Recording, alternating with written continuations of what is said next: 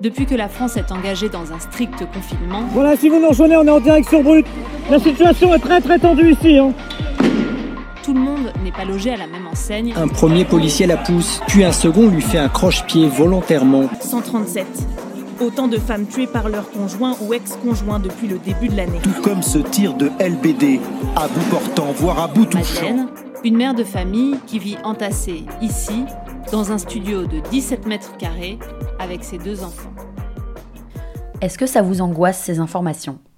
Est-ce que ça vous donne envie de vous mettre la tête dans un oreiller et d'attendre que ça passe? Ou est-ce que ça vous met en colère? Si oui, vous êtes au bon endroit, car c'est de ça qu'on va parler dans cet épisode, de la colère et de ce qu'on peut en faire. Bienvenue dans l'épisode 3 de ce podcast. Je m'appelle Johanna Cincinnatis.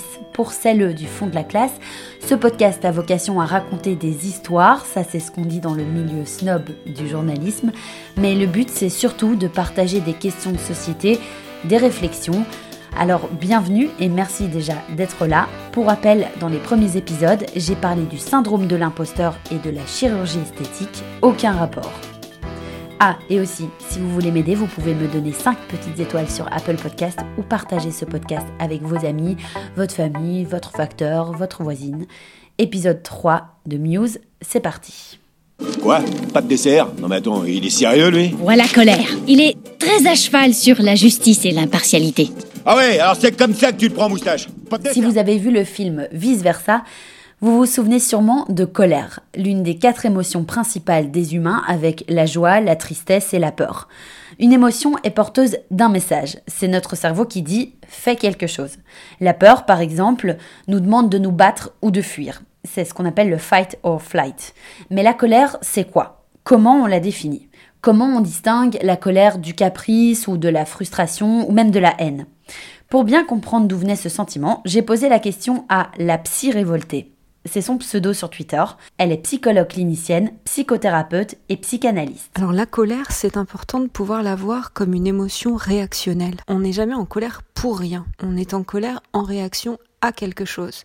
Et même si on ne sait pas ce que c'est, ou même si parfois on se trompe de cible en croyant savoir ce qui nous met en colère. De manière générale, on peut dire que la colère survient quand on s'est senti menacé, envahi ou intrusé dans son droit d'être au monde. En fait, c'est un signal auquel il faut faire attention. La colère, c'est par exemple quand l'arbitre ne voit pas le hors-jeu ou que l'automobiliste de brûle une priorité de droite et que ça nous agace. Quand quelqu'un arrive en retard à un dîner, en fait, c'est le sentiment que nos valeurs ne sont pas respectées. Je ne comprends pas pourquoi tu portes encore un boléro en 2020. Peut-être que ce qui vous met en colère, c'est le mauvais temps, l'injustice, le retard des transports en commun, les embouteillages. Moi aussi. Mais ce qui m'a surtout mis en colère ces derniers temps, c'est ça. Bonsoir, merci d'être avec nous et bienvenue. Bienvenue dans notre matinale. Il y a deux ans et demi, j'ai commencé à étudier le journalisme. Alors je me suis plongée dans l'actualité, matin, midi, soir, je décortiquais l'info, je notais, j'apprenais par cœur, le nez collé à Twitter. Vous savez, le réseau social où les gens sont fâchés, on dirait que c'est leur métier. Bref, je vous apprends rien, l'actualité, c'est la merde. Quand on regarde le monde à travers les infos, on dirait que rien ne va. C'est déprimant, c'est révoltant, c'est décevant. Moi, en tout cas, ça m'a mise en colère et je savais pas pourquoi. En fait, les études de journalisme ont eu pour effet chez moi la politisation. Ça veut dire que j'ai pris conscience de certains rouages sociologiques de la société, de ses inégalités, des logiques de domination entre les classes, les sexes, les races. Je me suis rendu compte que tout était politique et ça m'a mise en colère. Alors, depuis deux ans, je suis souvent fâchée. Je regarde le JT en pestant comme une réac, je suis fâchée contre les auteurs de violences faites aux femmes, contre le racisme ordinaire à la télé, contre les entreprises qui exploitent des livreurs à vélo pour acheminer des pizzas sous la pluie, contre la façon dont on traite les poulets pour garnir nos sandwichs. Bref, je suis fâchée et c'est fatigant. D'autant que je me sens impuissante. Mais on reviendra là-dessus. Conclusion, j'ai même attrapé des cheveux gris, deux cheveux gris. Je ne vois pas où est le problème. J'y viens. Apparemment, la colère, c'est une des conséquences de la politisation, même si en réalité, c'est un peu plus compliqué que ça. Colère et la politisation, il n'est pas si clair qu'on peut le penser. D'abord parce que l'accès à la politisation, c'est d'abord une histoire de capital socioculturel, de transmission familiale et de milieu social. C'est très difficile d'avoir accès à l'éducation politique hors d'un milieu propice Mais il arrive souvent que se tourner vers la politique, ça soit d'abord une affaire de reproduction de modèles. Il y a qu'à observer notre classe politique, et je parle bien de classe. En revanche, il arrive que le sentiment d'injustice ou d'être laissé pour compte euh, et une forme de colère soit à l'origine d'une politisation. Que ces sentiments ils soient moteurs dans certaines formes de militantisme, euh, mais je ne pense pas qu'on puisse en faire une généralité. En gros, toutes les actions politiques ne sont pas motivées par la colère, mais elle peut être un élément déclencheur.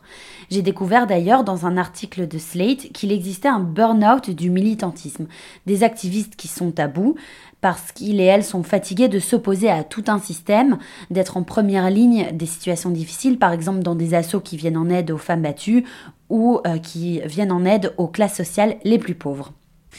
Du coup, comme je pouvais pas éviter d'être en colère, je me suis demandé si je pouvais en faire quelque chose. Et comme dit la psy révoltée, si la colère peut devenir un moteur, alors est-ce qu'il ne serait pas bon d'en ressentir un tout petit peu? Le truc, c'est que contrairement à la joie ou au courage, la colère, elle fait partie des émotions qui ont mauvaise réputation. Et puis on la confond souvent avec d'autres émotions, comme le caprice, l'envie ou la haine, voire la violence. C'est ce que m'a expliqué la psy révoltée. La colère, elle est mal perçue dans notre société parce que si elle est bien comprise, elle est un instrument hors pair d'émancipation. Finalement, elle vous montre l'endroit où quelque chose vous aliène. Et c'est donc un facteur possible de désobéissance. Et là, nous franchissons le seuil qui va mener de la colère à la révolte. Donc la colère peut aussi générer quelque chose de positif. Pour la psy révoltée, la colère se range du côté de ce qu'on appelle la pulsion de vie.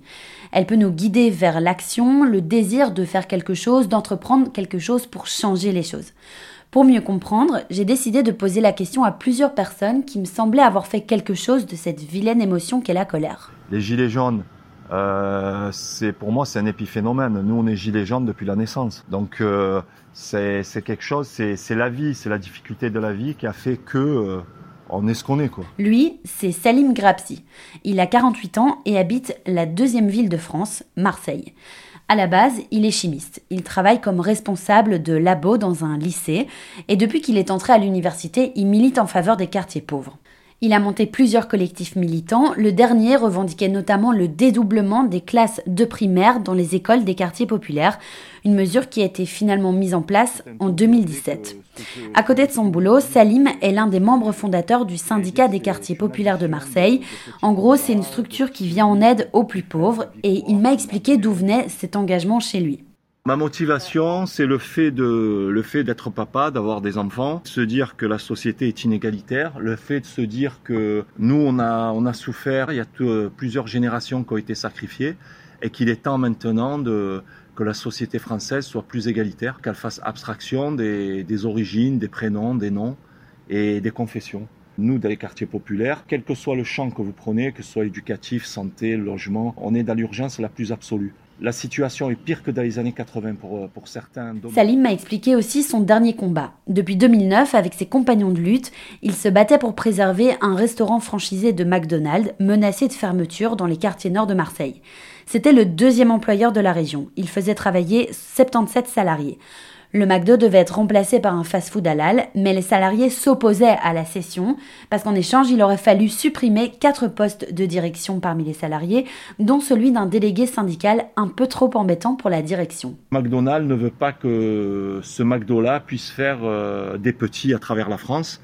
Pourquoi? Parce que les salariés de McDo ont obtenu ici le 13e mois, ont obtenu euh, une participation au bénéfice et ont obtenu euh, aussi que le, le franchisé, le patron, puisse leur payer la, mutuelle à hauteur de 95%. Ce qui est incroyable pour des salariés d'un fast-food. Voilà. Donc euh, le modèle social euh, avec des personnes qui sont là depuis 30 ans ne peut pas fonctionner pour McDo. Ils ont besoin de, de personnes, euh, d'étudiants corvéables à merci, qui peuvent presser au bout d'un an, deux ans et jeter et recommencer. Quoi.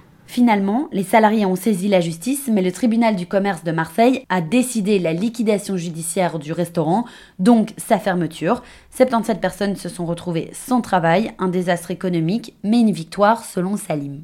À travers le monde, c'est la première fois qu'ils font une liquidation judiciaire pour un restaurant. Pourquoi c'est la première fois qu'ils font une liquidation judiciaire ça n'existe pas dans leur histoire, ça n'existe pas. C'est une multinationale qui fait 6 euh, milliards de chiffres d'affaires en France. En France, hein. c'est le deuxième. Euh, la France, c'est le deuxième marché pour McDonald's. Ils ont 1500 restaurants. L'affaire a fait le tour euh, du monde, y compris la une du New York Times. Le comble de l'histoire, c'est que le syndicat des quartiers populaires de Marseille a reconverti le McDo en plateforme de distribution alimentaire. Durant la crise du coronavirus, Salim a été contacté en fait par plusieurs familles qui disaient avoir faim. Elles avaient encore plus de mal à nouer les deux bouts, encore plus durant la crise évidemment, parce que les enfants n'allaient plus à l'école, donc le petit déjeuner et le déjeuner, c'était une dépense à la charge des familles. Alors le syndicat des quartiers populaires de Marseille a commencé à distribuer des colis alimentaires pour plus de 12 000 personnes par semaine. Et j'ai demandé à Salim si son combat le fatiguait pas parfois. Ah ben, là, je le suis. hein. Là, je le suis. En plus, c'est une période particulière où on a le ramadan. Donc, euh, dès qu'il arrive midi, une heure, eh ben, j'ai très soif. voilà. Mais bon, ça, mais bon, ça, c'est, je vais pas, je vais pas m'apitoyer. C'est, ça, c'est, c'est, c'est du pipi de chat, comme dirait l'autre. Lorsqu'on voit la satisfaction, euh, lorsqu'on remet un colis alimentaire et que les gens sont vraiment dans une situation dramatique où ils n'ont plus rien à manger, eh ben, ça lève toute la fatigue. hein. Ça, voilà, la, la récompense, elle est là. Alors voilà comment on peut faire quelque chose de cette colère. Le combat politique, par exemple, c'est la mise en application de Salim. Mais il y a évidemment plein d'autres débouchés. Avec Salim, on a surtout discuté de sa colère d'un point de vue du fond. Et en cherchant un peu, j'ai discuté avec quelqu'un d'autre, et là, on a plutôt parlé de la forme. Il y a un exemple de Serena Williams notamment qui est assez, euh, assez coléreuse sur les, sur les cours de tennis. Et tout le monde dit euh, parfois qu'elle est hystérique, euh, qu'elle n'arrive pas à se contrôler. Elle, c'est Marie Bonga. Vous la connaissez peut-être d'Instagram. Marie est kiné à la base, mais à côté, elle a lancé son podcast il y a un peu plus d'un an, intitulé Une sacrée paire d'ovaires. En gros, elle raconte l'histoire de femmes oubliées par la grande histoire, des cinéastes, des monarques, des physiciennes qui n'ont jamais eu de place dans nos manuels d'histoire. En plus de ça, Marie tient une page d'information féministe sur Instagram et tout ce projet découle directement de sa découverte du mouvement féministe et de l'étude de l'histoire des femmes. La colère, ça a été un, moteur d'engagement parce que je me suis rendu compte que, en fait, il y avait des choses que je tolérais plus et que j'avais plus envie de tolérer et que si je restais les bras croisés, ça changerait rien, quoi. Donc, euh, après, moi, en tant que telle, je suis pas une activiste. Il y a, il y a des activistes qui vont dans la rue. euh, J'ai des amis qui sont des militantes vraiment, euh, qui expriment leur colère en public, etc. Moi, je le fais plus derrière un micro, en fait, plus en qualité de journaliste. Donc j'ai une, ma, colère, elle est, elle est pas dans les rues, euh, elle est derrière le micro, on va dire. Gérer une page de 26 000 followers sur Instagram, ça veut dire être exposé à des débats, devoir répondre à des commentaires plus ou moins constructifs, plus ou moins agressifs, à des followers qui sont pas forcément réceptifs et réceptives, ou des gens qui contredisent par principe. Par exemple, pour dire non, mais tous les hommes ne sont pas violents. Oui, merci Jean-Mi. Moi, j'aurais juste envie de dire Tu pouvais fermer ta gueule, ça nous ferait des vacances. Mais Marie, elle, elle essaie de pas se mettre en colère face à la violence symbolique de certains commentaires, et elle y arrive. Parfois même inconsciemment. Et je pense aussi que euh, on a été habitué aussi en tant que femme à pas être trop en colère, donc on se freine un peu euh, automatiquement de cette colère. En fait, j'aurais tendance à dire que de temps en temps, j'essaye de la contrôler, mais je sais pas si c'est un bien ou si c'est parce qu'on m'a appris à le faire. Les, femmes et la colère, c'est toute une histoire parce que il y a un exemple de Serena Williams notamment qui est assez euh, assez coléreuse sur les cours de tennis. Et tout le monde dit euh, parfois qu'elle est hystérique, qu'elle arrive pas à se contrôler. Et à côté, t'as des grands noms du tennis masculin qui se sont fait un nom grâce à leur colère, qui étaient admirés pour ça en disant oui, c'est des, des, battants et tout ça. Et ça, c'est vraiment les exemples qui m'énervent beaucoup. Et je pense que, comme je le disais au début, en fait, je pense que si on a envie de laisser échapper sa colère, et même si elle est disproportionnée, alors dans la limite évidemment de l'agression à autrui, hein, mais euh, je, je pense qu'il faut aussi la laisser euh, sortir. Pourtant, laisser sa colère sortir, c'est pas bien vu. Ce que Marie raconte sur la colère et les femmes, c'est un sujet que j'ai découvert dans le livre de la journaliste Rebecca Traister, Good and Mad, The Revolutionary Power of Woman's Anger, le pouvoir révolutionnaire de la colère des femmes.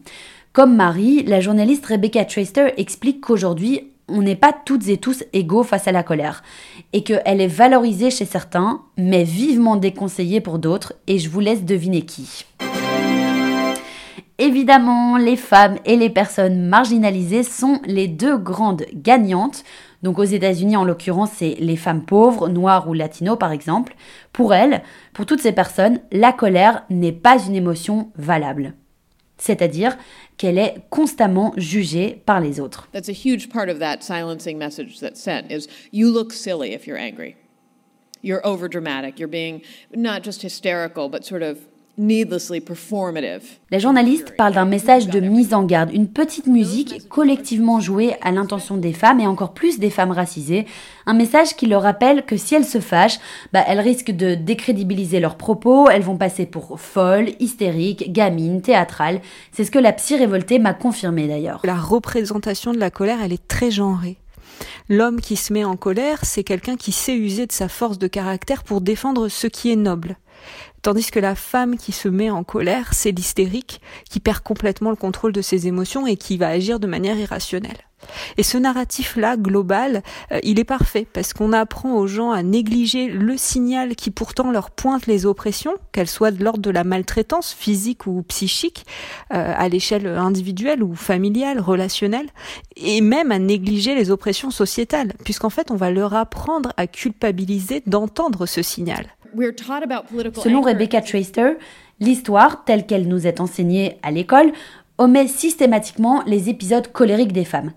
En revanche, elle mentionne et valorise la colère quand elle vient des hommes. Par exemple, le Boston Tea Party aux États-Unis qui a mené à l'indépendance en 1776, ou encore ici en Belgique, l'opéra de la muette de Portici qui a mis le feu aux poudres et a conduit à la Révolution belge puis à l'indépendance en 1831. En France, je pense notamment à l'aube de la Révolution française, quand des femmes se sont insurgées contre l'augmentation du prix du pain et se sont rassemblées pour une marche en direction de Versailles. C'est ce mouvement qui a mené à la Révolution et à la prise de la Bastille. Je ne vois pas où est le problème. Le problème, c'est que la plupart des manuels scolaires font l'impasse sur les mouvements révolutionnaires amorcés par des femmes. Donc on n'a pas souvenir de cette colère, que ce soit dans l'art, dans les manuels d'histoire ou même dans les musées.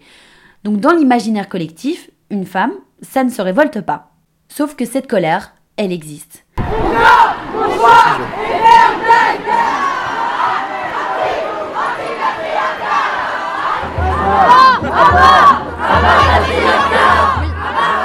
Elle existe, elle commence enfin à se faire entendre et surtout à être écoutée. Mais aujourd'hui, la colère, elle est souvent associée au conflit. Même dans le mouvement féministe, on entend souvent que les féministes sont contre les hommes. Ce qui n'est pas tout à fait faux si on caricature. Se mettre en colère aujourd'hui, c'est devenu presque un vilain défaut. D'autant plus à l'ère du tout yoga, des citations sur Instagram qui nous invitent à vivre la vie au jour le jour comme un chemin et non un objectif sur lequel l'univers aura placé les jalons d'une vie heureuse et sereine. Bref, je parle de cette culture du développement personnel ici en Occident. Une culture qui culpabilise l'individu dans la gestion de ses émotions. Je caricature, mais en gros c'est si quelque chose ne te convient pas, c'est que le problème vient de toi. Si tu fais un burn-out, c'est que tu ne sais pas gérer le stress. Rien à voir avec le droit du travail toujours plus dur pour les employés. Non.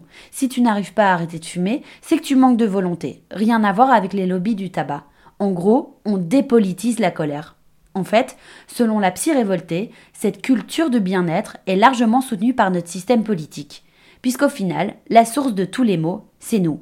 La source des émotions négatives, du stress, des addictions, c'est jamais la société ou la politique, c'est l'idée que quand on veut, on peut, et donc la faute est déplacée sur celui ou celle qui n'y arrive pas. Et donc la colère ne trouve aucune place là-dedans.